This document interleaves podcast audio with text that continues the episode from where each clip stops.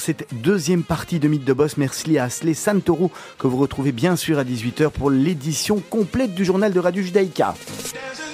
Allez, on est parti après avoir eu ces nouvelles d'Israël. On est ensemble, donc je vous le disais, pour euh, un petit 50 minutes, 50-55 hein, minutes. On va parler restauration aujourd'hui. Notre invité du jour s'appelle Frédéric Niels. Frédéric Niels, bonsoir. Bonsoir. Merci d'avoir accepté l'invitation de Radio Judaïka. Avec grand plaisir. Et mon compère habituel qui est juste en face de vous, Serge Bézère. Bonjour Serge. Bonjour, bonsoir. Bonsoir Serge. Ravi de vous retrouver également, Serge. Moi aussi. Alors Frédéric Niels, c'est pas n'importe quel restaurateur à Bruxelles. Hein. Euh, on va commencer peut-être par le plus connu, le Vieux Saint-Martin. C'est le nom, le nom en tous les cas le plus, euh, le plus, euh, le plus connu, on peut le dire comme ça. Hein. Moi, je suis la quatrième génération de restaurateurs à Bruxelles.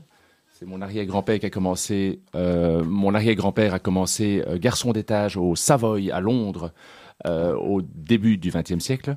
il s'appelait Joseph. Et puis ensuite, il est revenu. Il a été directeur à la Taverne Royale dans le centre de Bruxelles, à la Grand Place.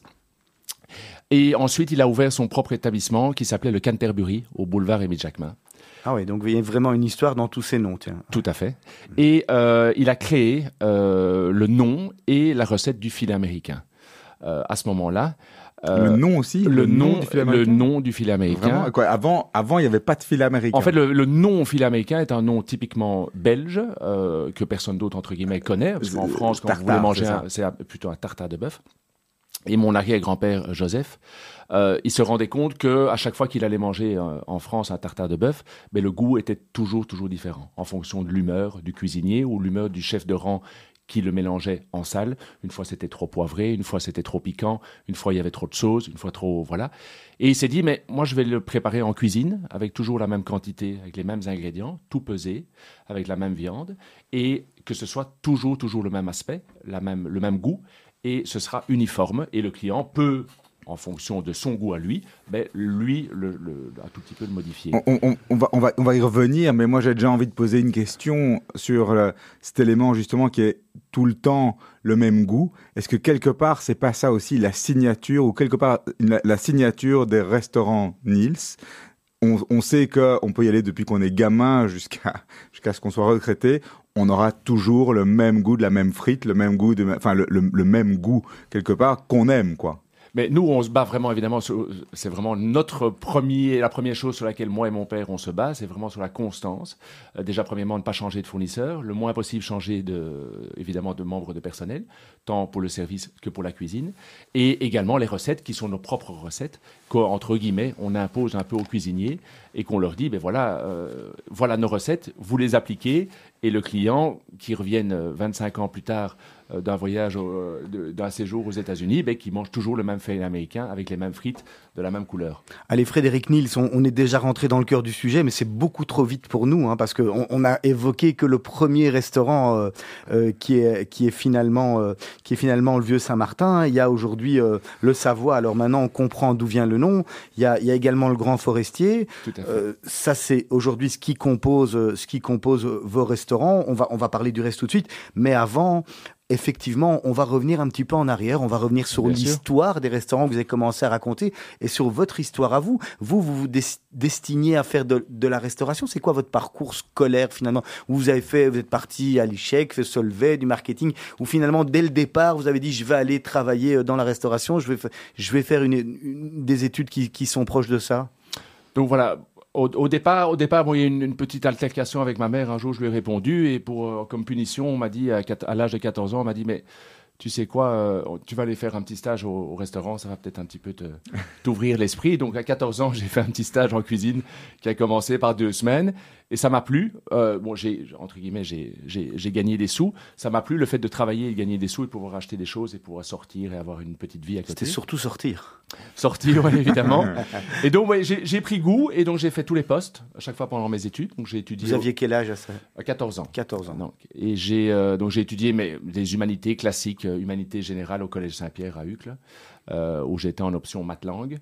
Euh, voilà, et chaque fois pendant les vacances, ben, euh, voilà, j'ai fait la cuisine, j'ai fait le bar, mais je faisais toujours la, le même poste qu'un ouvrier. Donc je mhm. n'ai jamais eu, entre guillemets, un avantage ou, voilà, mais je faisais exactement la même chose. C'est critique. Je, remplaçais. C'est critique, ça pour euh, ah, arriver à comprendre le ah, métier. Pour moi, ça c'est vraiment et c'est quelque chose. Et j'ai le respect de, mes équipes aussi parce qu'ils savent que je peux remplacer quelqu'un à n'importe quel moment donné.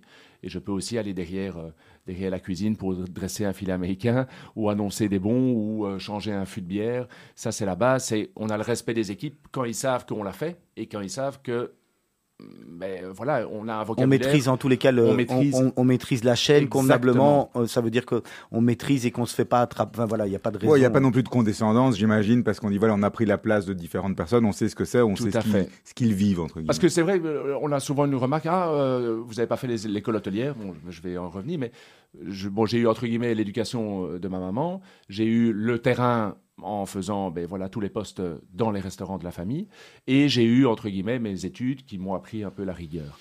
Euh, donc voilà, donc j'ai fini mes humanités générales, puis j'ai étudié la comptabilité en trois ans, en cours du jour, et en cours du soir, j'ai fait fiscalité, deux ans. Euh, voilà, donc j'ai fait, voilà, et puis ensuite j'ai directement commencé à travailler, mais pas du tout dans l'ORECA.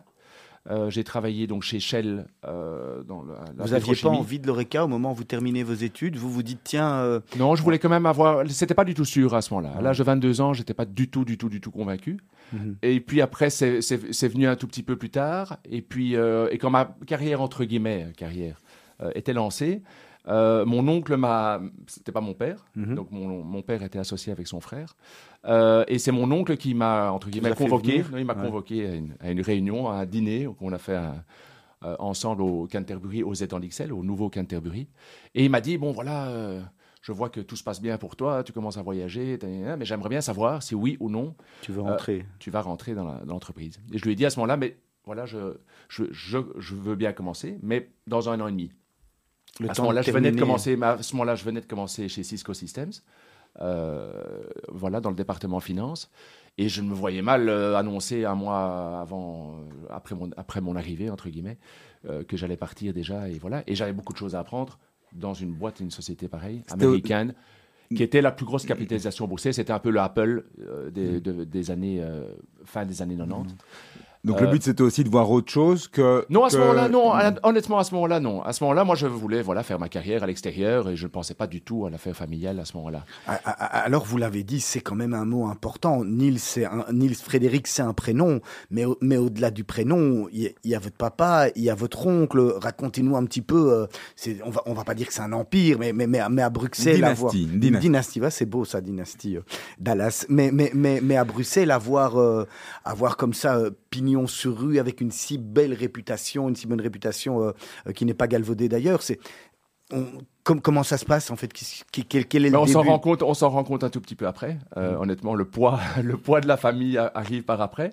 Mais voilà, mais on se dit aussi à un moment donné, ok, si je devais euh, entre guillemets reprendre une entreprise ou racheter une entreprise avec une histoire pareille, c'est pas facile à trouver. Mhm. Donc euh, c'est toujours ça aussi. Avoir une, entreprise et la gérer, c'est très bien, mais il faut aussi avoir une histoire et quelque chose à raconter. Et là, entre guillemets, mais j'ai une super belle histoire à raconter. Et euh, évidemment, c'est plus facile, c'est plus facile d'avoir une affaire qui marche avec des bonnes bases, avec des bonnes racines bien ancrées. Et voilà, et on a, c'est vrai qu'on a représenté euh, plusieurs fois la gastronomie belge aux expos universels, tant au Japon, euh, au Japon à Osaka que euh, qu'à Bruxelles. En, voilà, on a exporté les pommes de terre au Japon pour la première fois dans, dans 1970, et on a fait goûter les pommes frites aux Japonais qui n'avaient jamais goûté. donc évidemment, c'est des histoires juste incroyables. On a tenu un restaurant à Buenos Aires euh, en Argentine. Euh, on a eu un restaurant, on a eu le chalet Robinson aussi dans le Bois de la Camp pendant 8 ans. Donc voilà, on a eu une, Mais là, à ce moment-là, vous êtes encore avec votre papa et votre oncle? Voilà, tout à fait. Donc moi, je suis rentré dans les affaires en juillet 2002. euh, en juillet 2002. Et donc là, on, a, on avait, euh, donc on avait euh, des restaurants donc, ensemble et on travaillait à nous trois. Donc chacun avait ses, ses responsabilités. voilà. Et puis on, on s'est décidé, donc on avait le Canterbury aux étangs d'Ixelles, on avait le Vieux Saint-Martin au Sablon, on avait la Marie-Joseph hein, au, au, marché aux poissons. Euh, voilà, le Duc d'Arambert était à ce moment-là fermé. Euh, il a été fermé en 1999, qui était un peu le restaurant gastronomique de la famille, le restaurant étoilé euh, de la famille, qu'on a fermé en 99 par voilà, on avait des belles brasseries qui marchaient bien ou entre guillemets qui étaient rentables, voilà, et on se rendait compte qu'avec un restaurant gastronomique ou entre guillemets qui était géré, mais où entre guillemets ben, on n'était pas, on n'était pas vraiment tout le temps dedans avec quand monsieur est en cuisine et madame en salle, un modèle entre guillemets un peu plus facile pour les restaurants gastronomiques. Euh, et on s'est rendu compte que c'était on passait beaucoup de temps, ça nous prenait beaucoup de temps, beaucoup d'énergie avec les guides Michelin pour essayer d'avoir une étoile, euh, toujours des investissements en plus en plus en plus, comparé à un modèle brasserie taverne qui était plus rentable. Euh, voilà, donc on a pris la, décision qui fait toujours un tout petit peu mal à la, clientèle et aussi à la famille de fermer cet établissement. Euh, donc, donc voilà. Et donc on a géré ces restaurants plus le, commerce de vin ensemble de 2002 à nous trois jusqu'en 2008. Et puis en 2008, on, a, on, s'est décidé d'aller chacun de notre, de notre côté. Voilà, tout à fait. Donc mon oncle a décidé de travailler avec ses deux enfants, Louis et Sarah. Et moi, mon père, moi et mon père, on a décidé de partir de notre, de notre côté. Voilà. Donc on a fait c'est facile de, de, travailler avec son, son papa. Les, les, rôles sont définis. Bon, alors on, on, connaît votre papa, on sait que quand il rentre un restaurant, dans le restaurant, il a une prestance, une aura que vous avez aussi, mais, d'une autre génération. Mais que quand il rentre, on, on, voit tout de suite que le, le personnel euh, est, est, très attentif. C'est facile pour, pour vous de, de, travailler avec votre papa ou quelqu'un de la famille ou vous avez chacun votre rôle qui est, qui est défini, établi? Je crois que la, la réussite, honnêtement, la réussite de, de de notre binôme avec mon père, euh, c'est vraiment la répartition des tâches. Chacun sait qu'est-ce qu'il doit faire, chacun sait jusqu'où il peut aller, qu'est-ce qu'il ne faut pas dépasser, et ça se passe super bien. Et, respecte l'autre. Ça, donc déjà, nous en binôme, si par exemple un membre du personnel demande une question qui, entre guillemets, est dans ma dans votre qualification dans, ma qualification ou dans mes tâches. Mais mon père va directement dire il faut voir avec mon fils ou je vois avec mon fils.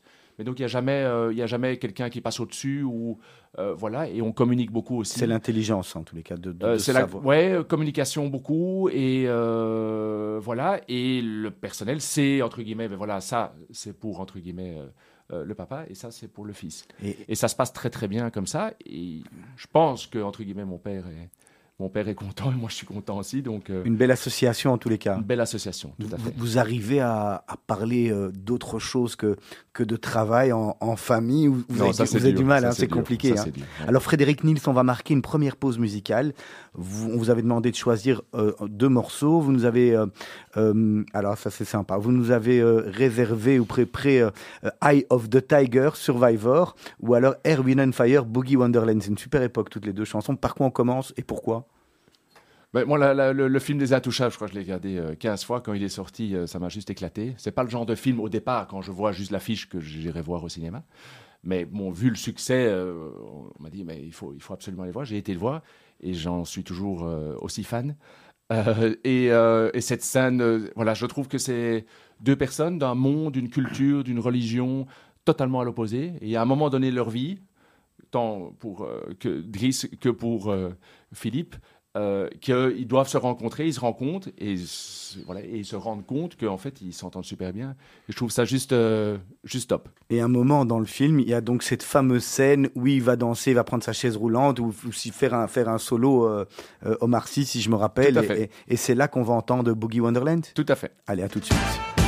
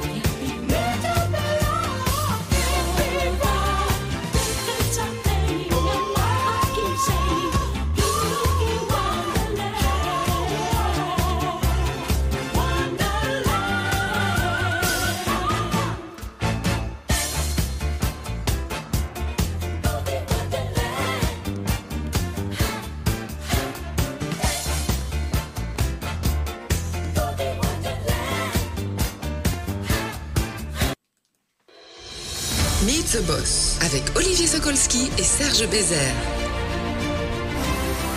Voilà, c'est sur le 90.2 Radio Judaïka, www.radiojudaïka.be également. Et puis vous nous retrouvez sur Spotify, sur Apple Podcast. Vous avez toutes les émissions que vous pouvez retrouver de, de Mythe de Boss. On en est déjà à plus de, à plus de 75. Alors, euh, on va continuer notre entretien avec Frédéric Nils? Tout à fait. Alors, depuis le premier restaurant qui a été ouvert, d'autres sont venus s'ouvrir, d'autres sont venus se fermer. Quel est le rapport, quel est le point commun entre tous ces endroits et est-ce qu'aujourd'hui, il y a encore au menu ou ailleurs qu'au menu des éléments marquants ou des traits, des choses qui étaient dans le premier restaurant? Alors, bon, premièrement, on garde, on a une boîte surprise, entre guillemets, qui est au bureau avec euh, à mon avis, 1500 euh, documents à l'intérieur avec des photos de l'époque, euh, avec des photos des restaurants des années 20, des, années 30, 40, 50, 60 et tout ça. Donc on a une boîte. Il faut les numériser en tous les cas. Hein. Oui, oui, ça, voilà, ça, vaut, oui, parce que ça, ça, a quand même un, prix. Ça a un prix euh, pour la famille, pour le business, pour le cœur. Donc ça, on a. Donc de temps en temps, quand on n'a pas de créativité, on se dit ah mais qu'est-ce qu'on remettrait bien comme plat? Ben, On retourne dans la boîte et on va chercher un vieux menu, un vieux menu. donc il y, y, a ça premièrement. Deuxièmement, le côté artistique. Euh, côté artistique, on a toujours dans la famille travaillé avec des artistes belges, main dans la main. Euh, tant pour faire une boîte d'allumettes, un set de table, un menu, euh, pour accrocher, accrocher des tableaux d'artistes belges le plus possible. C'est important. c'est une des questions qui, qui arrivent plus tard, mais si vous nous lancez un la, designer, voilà. bon, toujours, on travaille avec un architecte belge, avec un designer belge.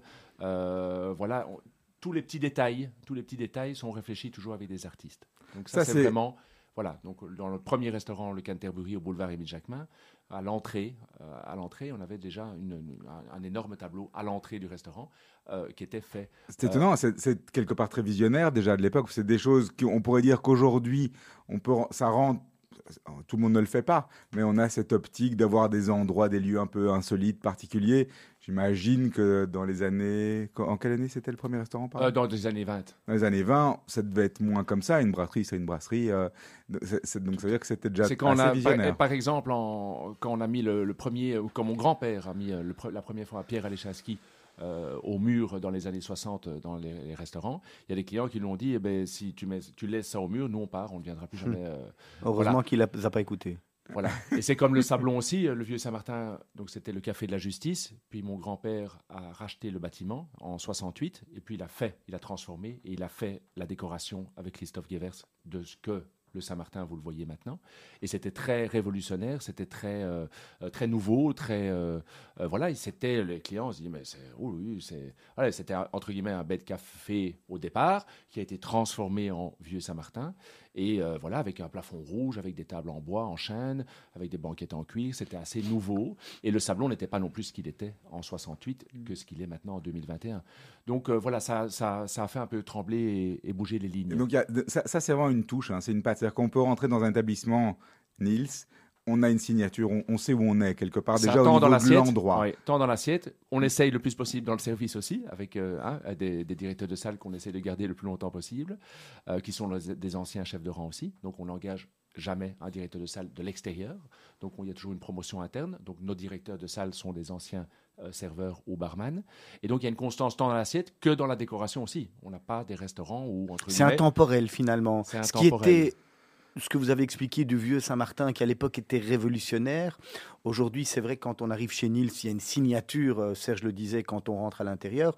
Ce sont des, restaurants intemporels qui sont, qui, sont bien faits la première fois dans des, matériaux, euh, euh, dans des matériaux sérieux, nobles, nobles etc et on sait que dans 20 ans, on ira, le, restaurant n'aura pas pris un coup dans la tronche, ça sera toujours. Euh, c'est ce qu'on. En, tout cas, quand euh, moi et mon père ont créé un nouveau restaurant, c'est vraiment la première chose qu'on dit aux architectes d'intérieur ou aux architectes, c'est vraiment de travailler avec les matériaux nobles, le plus possible évidemment des matériaux belges, euh, et vraiment travailler les matières pour que ça, ça, passe le temps, que ce soit intemporel et que ce soit.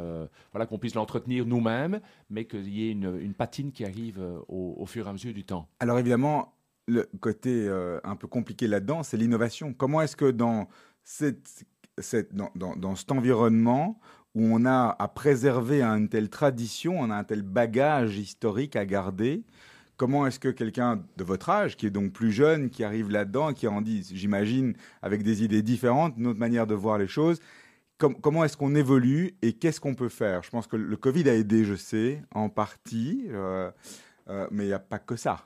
Bon, je pense qu'il n'y a, voilà, a rien à faire. Euh, je crois que la technologie, la technologie actuellement, la digitalisation, euh, dire que je, m'en fous d'Internet ou je m'en fous, voilà, ce, serait une folie furieuse. Donc, bien entendu, on travaille avec des partenaires, tant pour le site Internet que pour le e-commerce, que pour notre, notre formule Alfred, qui était la formule livraison takeaway, qu'on va réouvrir la fin du mois, qu'on va relancer, parce que bon, on devait un petit peu, on était dans un business model Covid avec nos restaurants fermés, avec notre clientèle notre clientèle qui voulait nous soutenir et qui voulait, euh, qui voulait ben, commander, des plats, euh, commander des plats pour soutenir le personnel, nous soutenir nous et aussi les restaurants. Et c'est intéressant. Ça veut dire que vous avez fait quelque chose au début en disant ben voilà on, y va parce que les gens veulent nous soutenir et en même temps ça garde les gens occupés et ça fait tourner les cuisines.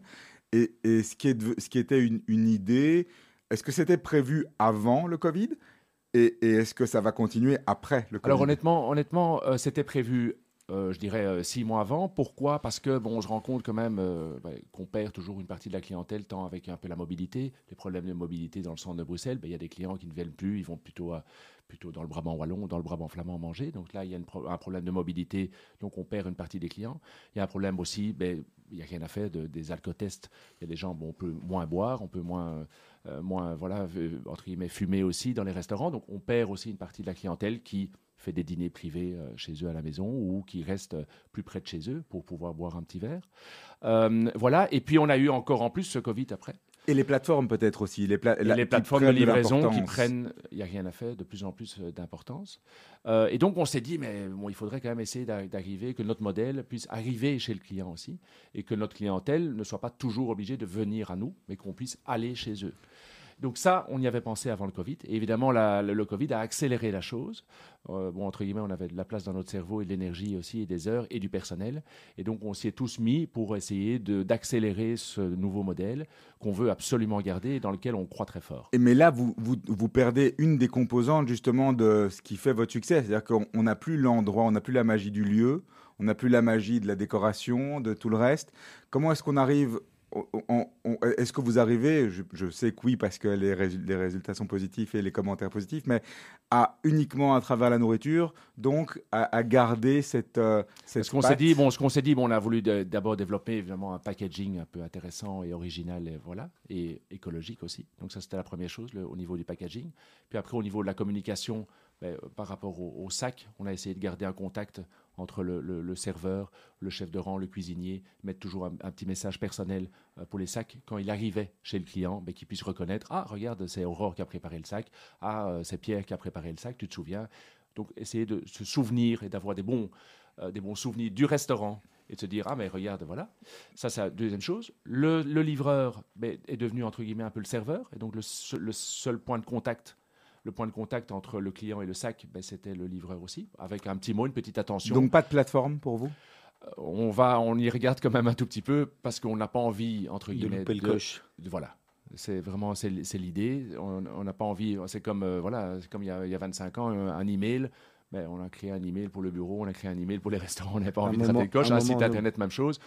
Euh, Facebook, les réseaux sociaux, on y est aussi parce que voilà, on n'a pas envie d'être en retard et has et qu'en 2025 on nous dise ah, tu sais, voilà, les restaurants qui n'ont pas de, compte Instagram, mais ils sont voilà. Donc, donc en définitive, même à travers la livraison, c'est l'expérience. L'expérience client, on a voulu absolument faire euh, avoir cette expérience et ça a laissé vraiment des traces énormes, honnêtement.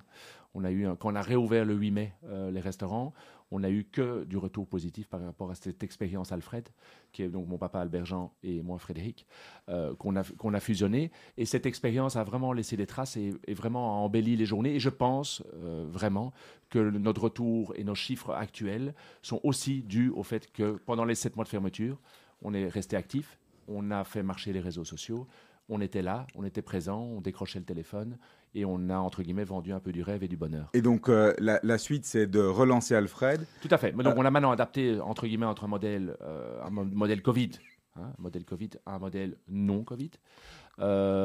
pourquoi? Parce que dans le modèle Covid, ben, on avait toute notre clientèle des restaurants qui ne savaient plus aller au restaurant et donc ils sont venus entre guillemets, euh, dans notre euh, business Alfred.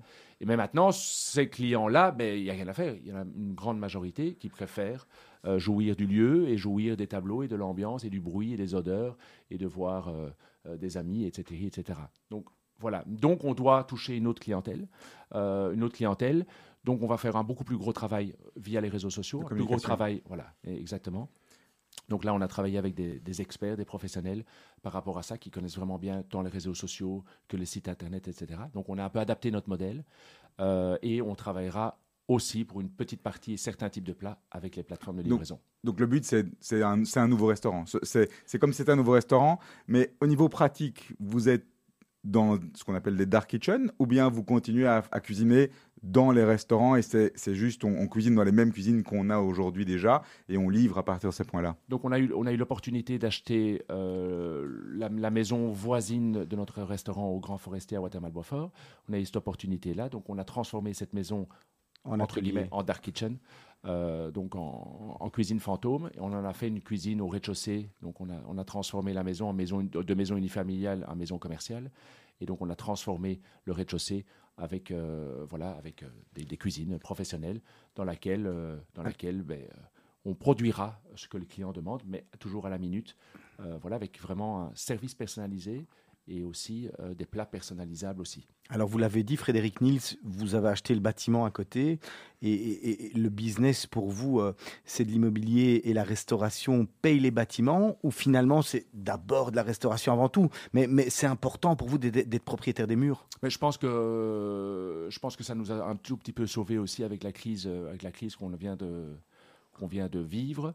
Euh, je pense que si on avait été locataire et qu'on n'avait pas eu les murs, ben, je pense qu'on ne serait peut-être pas là euh, ici autour de la table. Euh, voilà, ça nous a permis de, on, avait, on, investi, on investit tout le temps. Bon, les, le, prix d'une cuisine professionnelle avec une haute professionnelle. On ne peut pas partir. Voilà, ça, ça, ça, coûte beaucoup, beaucoup, beaucoup d'argent. On investit dans les murs, on, le fixe dans les murs. Et si, entre guillemets, on est locataire, ben, on ne sait jamais euh, trop qu'est-ce que ça va devenir aussi. Donc, nous, on a toujours eu comme optique euh, d'investir et d'être propriétaire. Euh, et c'est ce qui nous permet aussi d'avoir des bonnes relations avec les banques aussi, qui ont confiance en nous. Et voilà. Donc, pour le moment, euh, pour répondre à votre question, euh, pour le moment, c'est la restauration qui est, euh, mm. rentable et on est dans un bon modèle économique, et, mais voilà, qui nous demande du travail, de l'énergie, mais on aime, on est passionné. Frédéric Nils, alors est-ce que c'est il y, a très peu finalement quand on fait attention euh, à Bruxelles, c'est parce qu'on vit à Bruxelles, il y a très peu de, succursalistes, il y a très peu de d'exploitants de, restaurants comme vous qui en ont plusieurs, qui sont bien tenus, dont on entend euh, toujours que que des euh, que des compliments. Est-ce que c'est dur d'être restaurateur à Bruxelles et en Belgique avec le, les taxes, avec les, TVA, avec les taxes sur le personnel, parce qu'on sait que vous travaillez avec des, grosses équipes. C'est un métier compliqué On arrive à, on arrive à trouver une rentabilité là-dedans? Moi, je suis un éternel optimiste et un éternel positif. Donc, euh, je pense que dans chaque métier, il y a les points, les points positifs et les points négatifs. Moi, j'aime mon métier, j'ai pas de problème pour me lever le matin, j'ai de l'énergie et on trouve toujours des solutions. Et entre guillemets, euh, on, oui, on, surfe un peu sur la vague et on s'adapte en fonction de, des différentes lois, différents règlements. Et voilà. Et en tout cas, on fait de notre mieux. Euh, on fait de notre mieux, tant avec le personnel et avec le Covid Pass qui va, qui va être mis en application à partir de ce vendredi. Euh, il faut mais on est vraiment, vraiment axé client, client, client, client. Il faut beaucoup déléguer quand on a trois restaurants. On est obligé d'avoir des bonnes euh, voilà. Et ça c'est euh, voilà. Moi j'ai toujours travaillé au mérite. Et donc et comme entre guillemets je travaille avec mes équipes ben, je voilà je connais tout le monde par son prénom et je et je travaille. Et quand il y a un coup de feu je mouille ma chemise entre guillemets. Et, et ça c'est aussi fort apprécié euh, et, ils savent qu'on travaille en famille avec mon père qui a 69 ans, euh, moi, moi 45. Et je crois que c'est, euh, il y a une grosse part du, du, personnel, vraiment des grosses racines qui restera avec nous euh, encore pendant, pendant très très très très longtemps. Alors Frédéric Nils, on a parlé de, du Savoie, on a, on a parlé des deux autres restaurants. Il va bientôt y avoir un, un numéro 4 qui, qui, qui va être peut-être un petit peu en, dehors de Bruxelles. On peut déjà savoir... On euh, espère que ça, ce sera un numéro 5, parce que comme Serge l'a dit, euh, bon, Alfred, pour moi, je considère comme, un, numéro restaurant 4. à part entière, mhm. mais ce sera entre guillemets le, le restaurant digital, mhm. hein, le restaurant digital. Mais on a acheté un bâtiment fin 2019, euh, fin 2019 dans lequel on va euh, mettre une belle brasserie euh, à l'entrée de Waterloo, à la frontière de Route-Saint-Genèse, sur la chaussée la chaussée de Bruxelles, juste un peu ah, sur le, coin, là où il y avait le. le... non, donc c'est un peu après le, un restaurant italien qui s'appelle l'Arlecchino, après BMW.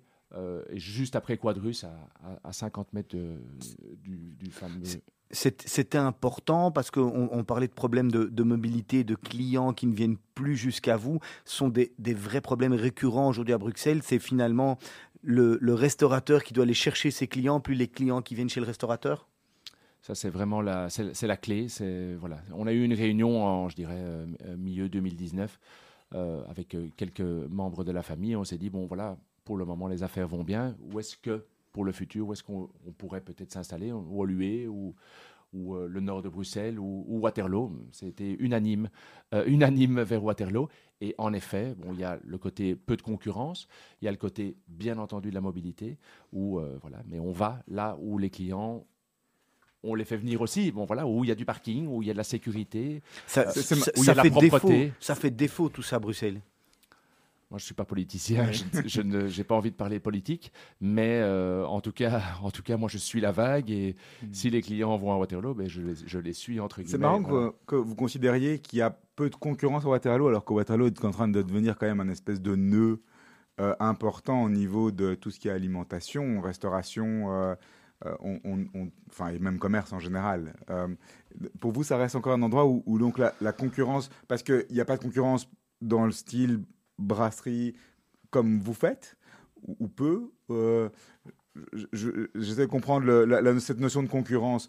Euh, qui est-ce que vous mettez qui, Si vous deviez mettre quelqu'un sur un pied d'égalité, entre guillemets, bien sûr, ce serait qui?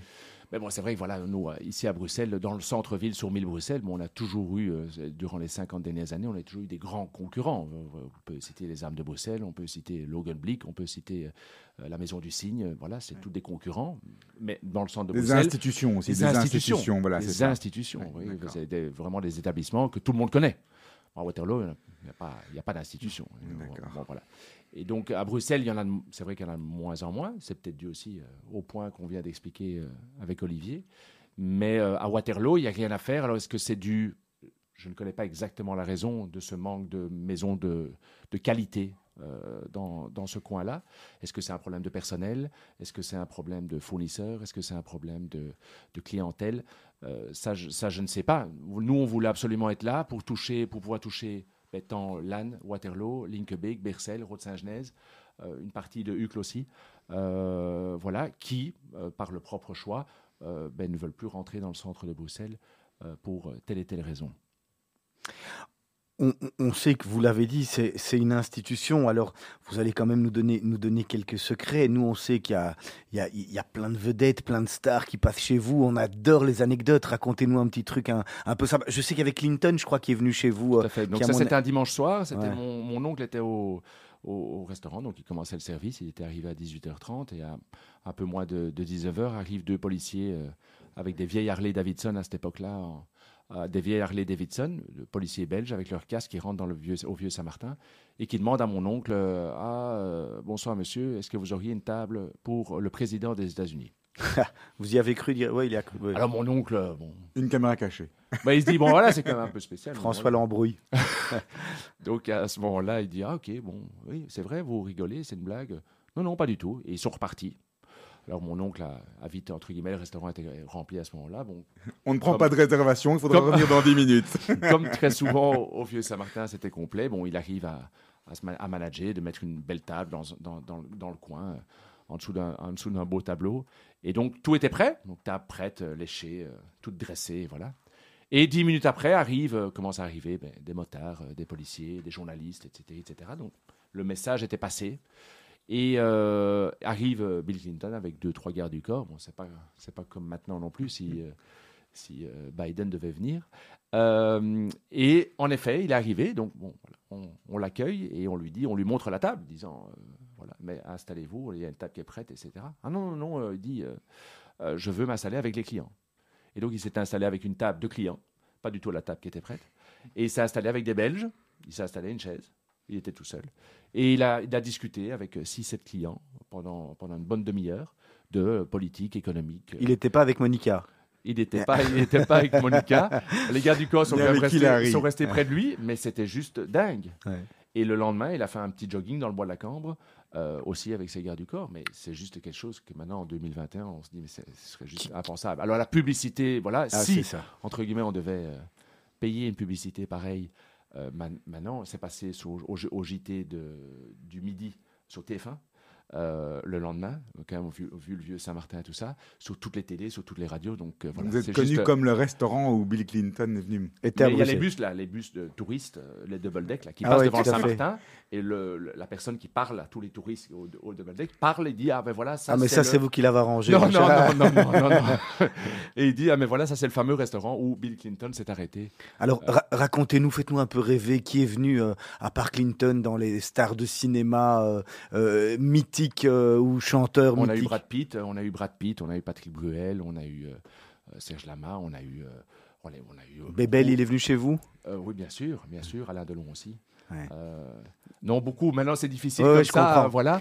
Mais tant, voilà. Mais c'est ça qui fait un peu le succès entre guillemets de nos maisons, c'est que vous pouvez avoir vraiment entre guillemets un, grand patron d'entreprise à côté d'un électricien, à côté d'un artiste, à côté d'un, voilà. Et tout se mélange et ça, ça fait une super, une super, super ambiance. Et euh, il n'y a pas d'avantage, il n'y a, a, personne qui passe avant les autres. Tout le monde est sur le même, sur le même pied et tout le monde passe un super moment. Je reviens deux minutes au cœur de, de, de, de l'affaire, c'est-à-dire à la restauration. Euh, ce qui est très bon chez vous, c'est euh, la constance, on l'a dit, et les produits. On connaît vos produits comme étant d'excellents produits. On sait qu'on mange toujours super bien. Quand on ne sait pas où aller, on dit qu'on va au Vieux-Saint-Martin, on sait qu'on mangera bien. Même euh, quand on sait où aller. Hein. Même quand on sait où aller. Oui, c'est l'endroit où on va. On sait que c'est constant et que ce sera bon. Comment vous faites pour trouver ces produits, pour trouver et comment ça se fait que c'est pas comme ça partout?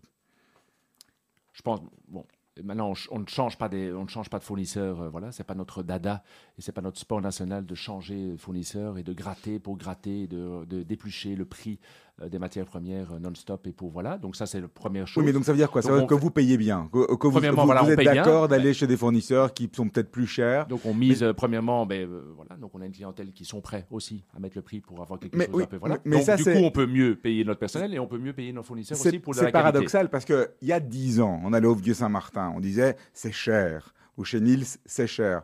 Aujourd'hui, on est tout à fait dans l'ordre des prix de n'importe où on va manger à Bruxelles. Hein. C'est pas plus cher qu'ailleurs et ça reste meilleur quand même. Non? Vous me poussez à augmenter les prix. Non, non, non j'ai pas dit ça. non, mais, bon, voilà. Il faut pas être plus cher non plus pour le plaisir. Mais ce que je veux dire, c'est que à l'époque, on pouvait dire bon, bah, c'est plus cher. Maintenant, c'est pas plus cher et pourtant, c'est toujours aussi bon. Donc, ça veut dire que c'est vraiment une question de travail de restaurateur, d'aller chercher, de, se casser un peu la tête pour aller chercher les bons produits. Vous faites du bio, par exemple, ou bien vous avez toujours fait du bio, ou bien vraiment, pas nos, nos, fournisseurs s'adaptent vraiment. Nous, ce qu'on regarde, c'est vraiment la qualité. Premièrement, premièrement, moi et mon père, on mange tout le temps dans nos restaurants. Hein. On mange 9 à 10 fois par semaine dans nos restaurants. Donc, on mange pas ailleurs chez les concurrents. On mange dans nos restaurants et on goûte. Donc ça, c'est très important. Et on est dans notre salle aussi où on entend les clients qui ont un feedback, un, commentaire à émettre sur les produits. Ou voilà. Et donc on corrige assez rapidement. On n'a pas besoin d'un mail et d'analyser le mail trois mois plus tard. On le corrige directement à l'instant T, vu qu'on est sur place. Donc c'est aussi ça. Voilà. Euh, le fait d'avoir trois restaurants, ben, aussi, on a automatiquement une meilleure politique d'achat aussi. Donc auprès de nos fournisseurs, quand on a un restaurant et trois restaurants, mais c'est sûr qu'au niveau du prix de la matière première, ça nous permet aussi d'avoir un meilleur prix d'achat, ce qui répercute sur le prix de vente aussi. Euh, donc il y a ça. Le fait de, voilà, comme euh, je change, on change très, très, très, très rarement de fournisseur et on veut toujours, toujours que la qualité reste constante. Et on appelle ces fournisseurs si on voit qu'il y a un retard de livraison, que la qualité des mets n'est plus ce qu'elle était, ben, on, tape, euh, on tape du poing sur la table. Et c'est vraiment l'idée de maintenir la recette et le, la qualité. Et vous êtes dans cette logique de circuit court qui est très à la mode aujourd'hui ou ce genre de choses-là depuis tout le temps bon, voilà, y a pas, En tous les cas, il n'y a pas de Coca Light. Hein. il n'y a, pas de Coca. Il y a, du Coca. Ah, voilà, Il y a du Coca, du Coca zéro. Bah, je pense qu'il n'y a pas plus restaurant écologique que nous, parce que voilà, ben, tout, euh, c'est du papier recyclé, les sets de table, euh, c'est les couverts, euh, bon voilà, on a une paille, voilà, je, pense, et on a toujours travaillé des produits belges, on est des brasseries bruxelloises, bruxelloises, brasseries belges, et tous nos produits, à 99%, mais ça vient de la Belgique, avec des œufs élevés en ferme, du poulet, du poulet ici élevé aussi, voilà. Donc je pense qu'à part la viande rouge qui vient d'Irlande, euh, voilà, mais le reste, on essaie toujours de privilégier le circuit court. Mais c'est vrai qu'en effet, maintenant, à l'heure actuelle, c'est ce qu'il faut faire. Frédéric Mills, quel regard vous portez sur les, les nouveaux restos qui ouvrent aujourd'hui euh, euh, et qui sont plus des, des monoconcepts? On voit des, des pokés, euh, des pokés qui ouvrent, on voit des restaurants de, de tacos, on voit des, des pizzerias, vraiment des, des, des monoconcepts. Quel regard vous vous portez là-dessus? Honnêtement, moi je comprends pas trop. Moi je, moi, je suis associé, moi j'adore les sauces, j'adore les, les, les, vieilles recettes, les, les les, les, les, les, vieux plats avec, euh, avec du vrai beurre, avec des vrais jaunes d'œufs, avec, euh, avec de la, de la, graisse de bœuf, avec des huiles. Euh, voilà, moi je, moi je suis fan total. Et on a un vieux chef de, vieux chef de cuisine qui a plus de 50 ans de métier et qui nous fait encore nos sauces et nos recettes, etc. Moi, j'en suis baba complet. Et moi, j'adore ces vieux plats. C'est quoi Et chaque fois qu'on ressort un vieux plat, que ce soit une blanquette de veau à l'ancienne. Ça pourrait être un restaurant de blanquette de veau demain qui ouvrirait. Euh, mais ça veut dire quoi? C'est une question de rentabilité? Vous pensez tous ces restaurants qui ouvrent des, monoconcepts parce qu'ils savent pas se permettre d'avoir une, une carte aussi riche Il y a un énorme problème de personnel, ça c'est sûr et certain. Donc le gros problème, c'est le personnel. Et le deuxième problème, en effet, après, c'est la rentabilité. Mais le plus gros problème, c'est le, le, personnel. C'est quoi, personnel qualifié? C'est-à-dire trouver des cuisiniers, des gens de salle, euh, des gens qui veulent travailler simplement? Parce que les gens veulent plus travailler. Bon voilà, euh, bon voilà, on a on a toujours rencontré des problèmes. En tout cas moi depuis que je travaille euh, à temps plein depuis 2002 à temps plein dans la restauration, on a toujours rencontré des problèmes de personnel. Maintenant ça s'aggrave d'année en année. Voilà, je pensais euh, je pensais qu'avec le Covid ça allait s'arranger, mais finalement finalement au contraire ça s'est empiré. Euh, voilà, donc il y a, un gros manque de personnel, il y a un gros manque de personnel qualifié, euh, et je pense qu'ils veulent centraliser en faisant des cuisines centralisées avec quelqu'un qui va faire des salades pour 10 restaurants, ou qui va faire de la sauce mayonnaise pour 10 restaurants, et pour... Euh, Quelque part, le problème du personnel, c'est pas parce que le, métier ou le secteur a, souffert d'une mauvaise réputation. C'était un peu l'endroit où on allait quand on savait pas très bien quoi faire. Et, qu'on n'avait pas de qualification particulière, ah bon, bah, je vais être serveur ou je vais être truc, alors que c'est un vrai métier, qu'il y a un vrai, vrai, métier. Bon, voilà. Maintenant, il faut, il faut se l'avouer aussi, c'est un métier dur. C'est un métier euh, où on travaille pendant que les autres personnes sont en congé. C'est quand même aussi important. On donne donc plaisir en tous les cas. On donne beaucoup de plaisir, oui, mais bon, voilà, on travaille le midi quand les gens sont en lunch, la majorité, hein, la majorité des gens. Euh, quand le, soir, quand le soir, ben, tout le monde, la vie de famille et que tout le monde est entre amis et on mange au restaurant, ben, nous on travaille, on est debout, on fait des coups de feu. Euh, le week-end, on est là, les jours fériés, on est là.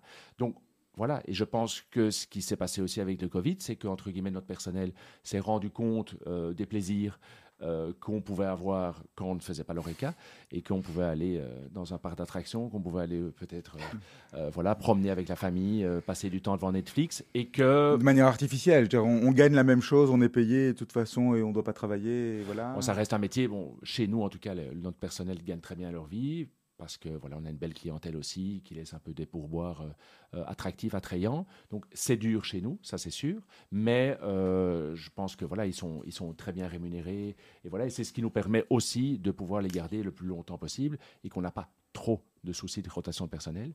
Mais bon, ça reste un ça reste un, le nœud du problème en tous les cas. Ça reste oui, tout à fait. Si un restaurateur vous dit à l'heure actuelle que tout va bien et qu'il n'a pas de problème de personnel, J'aimerais bien connaître sa recette. Allez, Frédéric Nils, on va entamer la dernière partie de l'émission. On vous pose des questions rapides, vous répondez rapidement. Votre métier en un mot Passionné. Passionné, en un mot. Hein. Passion. passion alors. Le métier que vous rêviez d'exercer enfant Sportif, de haut niveau. Dans quel, dans quel sport euh, Tennisman. Quel est ou était votre modèle? Un modèle d'un du, tennis ou rien à voir? Non, le travail. Ah, travail euh, Un grand acteur, euh, grand acteur de film américain. Mhm. Ce qui vous inspire en ce moment? Les États-Unis. Vous rêveriez d'ouvrir un restaurant euh, Mon plus grand rêve. Ah oui On va en parler alors. On va en discuter. Voilà. que valorisez-vous le plus chez vos employés?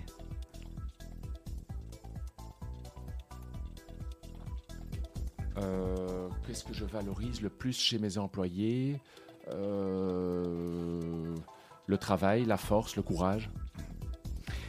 Votre meilleure anecdote de réunion ou votre meilleure anecdote tout court euh, Meilleure anecdote, euh, oh, on en a tellement. Allez, une. par rapport à. On a, on a tout eu. On a eu des demandes de mariage dans le restaurant. On a eu, euh, on a eu des, des, énormes engueulades dans le restaurant. Mais on drôle, ça, quand même. Ouais, pas une grosse engueulade. honnêtement, voilà. C'est vrai que quand moi et mon père, on commence à se raconter des choses que l'un et l'autre, on a vu et entendu et vécu, c'est juste dingue. Et, on, on, peut en pleurer C'est une scène de ménage, quoi. Le oui, oui, oui, oui, oui, oui, mais on peut en pleurer de rire. C'est vraiment, c'est un lieu de vie. Bon, voilà, on, on a en moyenne 75-80 personnes, plus le personnel dans une salle de restaurant, mais il se passe beaucoup, beaucoup, beaucoup de choses. C'est burlesque, une comédie, euh, une, comédie où les portes rentrent, claquent et, les hommes rentrent d'un côté et repartent de l'autre. On a déjà, entendu beaucoup, beaucoup de choses et vu beaucoup de choses. Frédéric Nils, qu'est-ce qui vous fait lever le matin? Euh, Mon travail et mes enfants. Le meilleur moment de votre journée? Le matin. Le matin, c'est pas quand vous rentrez le soir éreinté d'une euh, d'une soirée de restauration. Euh, non, c'est le, matin, quand vous vous levez content de. Le matin, esprit euh, esprit reposé, esprit. j'ai fait mon sport, je suis sain, j'ai pas de soucis le matin, et puis on attaque la journée. Votre plus grand challenge? Pour le moment, le personnel. c'est ça. On en parlait. La clé de la réussite, selon vous? Travail, passion et, et le le courage, le, le fait d'oser. Mhm. Si vous aviez une lampe d'Aladin, ça serait quoi vos, trois vœux que vous pourriez exaucer? Que j'ai un de mes enfants qui reprenne le business. Ah, vous n'êtes pas sûr? On verra, on y travaille. Ça vous ferait plaisir, ça? Oui, vraiment. Oui. Pour la pérennité, assurer la pérennité quelque part. Parce que pour mon père, pour mon père, c'est encore, encore, encore, plus, euh, encore plus. Mais, euh, mais pour moi, bien sûr, oui. Je, voilà, je, c'est pas du tout mon pas du tout mon objectif ou, ou mon euh, mon rêve de vendre euh, oui voilà mais de vendre le business moi ça me voilà. Mais par contre qu'il y ait quelqu'un qui le reprenne et qui puisse le développer aussi. En tout cas maintenir et ou encore mieux développer alors là c'est le, pied total. Votre petit plaisir coupable Frédéric Niels? Euh, Baba au Rhum ah on, en, vend euh, dans vos restaurants ouais. Et donc vous devez faire attention Ouais, je dois quand même faire attention. Et pas, trop de rhum comme, comme on dort pas beaucoup dans le, dans le métier, bon, et qu'on veut, qu'on a quand même euh, pas mal de choses à régler sur une journée, on a une grosse to-do list. Euh, c'est quelque chose qu'on ne doit pas, peut pas en prendre plusieurs par, par jour. Tout à fait. Le métier que vous auriez aimé faire à part celui que vous faites actuellement? Hmm, Patron d'entreprise, peut-être dans un autre secteur où il y a aussi une histoire. voilà, je, je me serais bien. Voilà. Pas dans une grosse boîte comme vous étiez avant, Cisco ou une multinationale, c'était pas pour vous? Ouais, c'était tout, c'était trop gros. Il y avait 60 000 personnes, euh, beaucoup, beaucoup de couches, beaucoup de managers, beaucoup de gens qui profitent de votre, de votre, de votre travail, de votre énergie, de votre, euh, voilà, de votre intelligence entre guillemets. Voilà. Et euh, donc oui, moi, les grosses boîtes, c'est pas, mais on y apprend la rigueur et je, suis très très reconnaissant par rapport à tout ce que j'ai appris et, tout ce qu'ils m'ont appris, tout ce que j'ai été formé. Euh, vraiment, euh, j'ai appris la rigueur, rigueur, rigueur, rigueur. Un Excel sheet, c'est un Excel sheet et il faut que la formule soit bonne et que le, total soit bon. Et euh, ça, il faut pas rigoler. J'ai préféré commencer par une grosse boîte pour arriver dans une toute petite que faire l'inverse, parce qu'il y a parfois des gens qui font l'inverse. Commencent, ils commencent par une petite et ils vont dans une toute grosse après, en fin de carrière je préfère ce que j'ai fait. Une chose que vous avez faite en étant plus jeune que vous n'oseriez plus refaire aujourd'hui, celle-là on l'aime bien.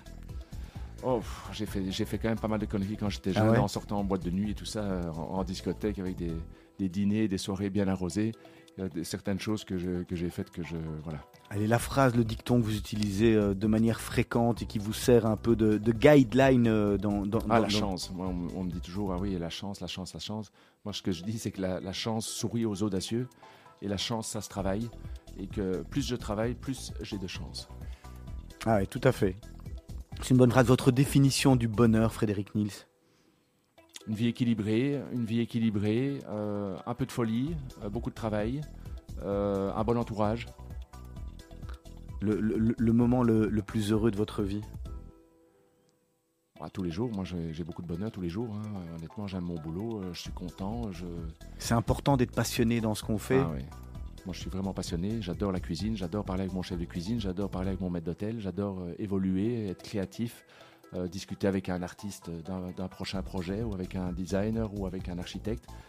Je suis passionné par beaucoup, beaucoup de choses. Ça, c'est vraiment un truc qui vous donne, c'est les, les, projets qui avancent, ça, ça vous, ça, vous ça, ça, me draine, oui. J'ai besoin de ça pour, pour avancer, j'ai besoin de ça pour vivre, et j'ai toujours besoin de quelque chose en plus. Si, si, si, vous deviez nous donner une personne qui, qui, a réellement compté dans votre parcours professionnel, qui a réellement changé votre vie? Ah, Moi, j'ai un, un, un, monsieur, un client qui s'appelle Bernard Van Omeslach, euh, qui était le, patron du bureau Van Dijk et qui est client chez nous depuis très très très longtemps et qui a été le, fondateur et, le, et, la personne qui a revendu l'agence Moody's. Euh, voilà. Euh, et lui, il m'a vraiment beaucoup beaucoup apporté. il m'a apporté de la rigueur, de l'esprit d'analyse. Un, grand grand monsieur. Alors c'est déjà l'heure de la dernière question qui me revient traditionnellement. Si vous pouviez changer quelque chose dans les dernières années, ce serait quoi dans votre carrière jusqu'à maintenant? Mais si, entre guillemets, je pouvais, euh, je pouvais continuer à grandir en, trouvant un partenaire qui pouvait un tout petit peu me soulager de l'opérationnel, euh, du stress des, horaires, des absences, des certificats médicaux, euh, de tout ce côté-là que je pourrais, entre guillemets, lui, lui déléguer et que je pourrais continuer à grandir en ouvrant dans d'autres lieux géographiques ou peut-être franchisés. ça, ça me ça me soulagerait, ça me voilà l'excitation évidemment, j'adore euh, voilà, mais j'adore passer du temps avec les clients, mais c'est pas mon grand dada de commencer à solutionner des problèmes d'absence euh, et de refaire des horaires euh, six fois par semaine. Frédéric Nils, merci beaucoup d'avoir participé à Mythe de Boss. À votre place, la semaine prochaine, il y aura Alexandre Saboudjan. La société s'appelle Audio Valley. C'est intéressant, il est leader et pionnier de l'audio audio digital. Donc on aura plein de choses à, apprendre. D'ici quelques minutes, on va retrouver Asley Santoro pour le journal de la rédaction. Juste après, les mots d'Anouk avec Anouk Taché qui sera là. Dès demain matin, 7h moins quart, la matinale reprend ses droits avec Didier Cohn, avec Miri Maman, bien entendu, toute l'équipe des journalistes. Nous, on se retrouve la semaine prochaine. Passez une excellente semaine à tous et à toutes. Serge? Et on a le deuxième titre maintenant pour euh, Ah oui, oui on, se quitte avec euh, Eye of the Tiger, j'ai presque envie de vous dire avec Rocky. Avec Rocky, hein. aussi euh, encore plus que Intouchable, t'es venu euh, vu 30 fois. Lequel, votre préféré? 4. Ouais, le, le, ouais, le 4 est quand même. C'était quoi le 4 celui-là? Avec le russe. Avec le russe. Ah, ok. Le 4, le 4. Merci, merci beaucoup d'avoir participé à Mythe de Boss. À très bientôt. Au revoir.